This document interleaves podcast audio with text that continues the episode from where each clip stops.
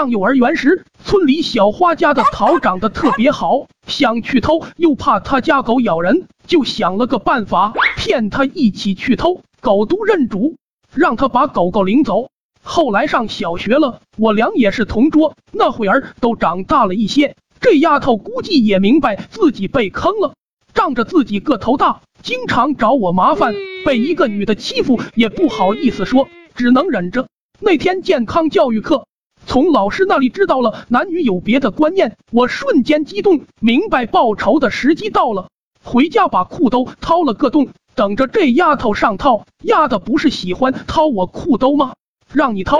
果然到班上，他看我在吃豌豆，很自然的就伸手来掏。这一掏，他顿时定住了，紧接着一声尖叫，就嚎啕大哭起来，一会惊动了老师，我也慌了。突然急中生智，我也哭，边哭还边给老师告状，说这丫头对我耍流氓，还打我。老师把我们都给批评了一番，着重教育小花：你是女孩子，男女有别，不可以掏男生裤兜。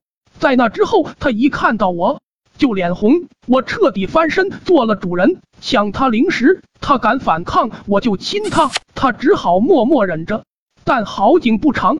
很快，他就告诉他老爹了，直接找上我家，老妈当场就要抽我，老爸没动手，反而盯着我，露出意味深长的笑容。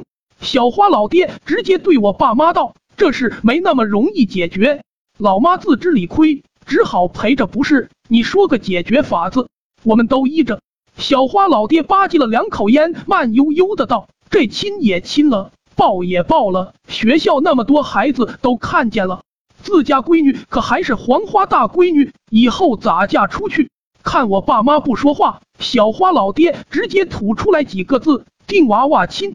爸妈又惊又喜，当场同意。旁边蹲地上正戳鸡屎玩的我，顿时给吓住了，立马反对。小花爹脸一下黑了，咋地？你个小兔崽子还不乐意？老爹赶忙应承，乐意，乐意。接着把我轰了出去。我哭着被赶出来，看见妹妹，告诉妹妹说，爸妈打算给她找个嫂子，抢糖抢好吃的那种。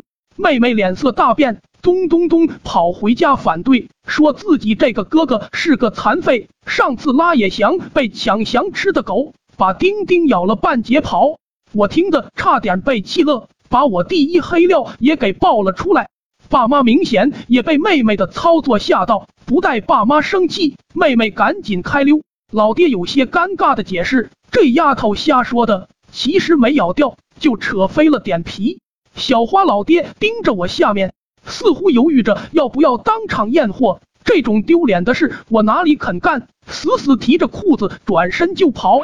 娃娃亲的事就那么定了下来。接下来的日子，每天老妈都给我准备两盒午饭，一盒自己的，一盒小花的，还把肉都放小花饭盒。两方家长也你来我往的，甚是和谐。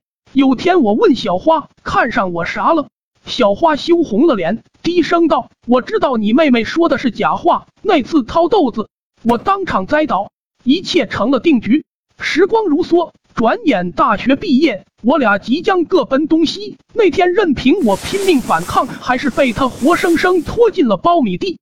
直到我哽咽出声，才放我离开。出来时腿不停打颤。他说：“一日夫妻百日恩，以后记得常到广东去看他。”所有故事就是这样的。警察叔叔，她真的是我曾经定亲的老婆。我昨晚真的没给钱。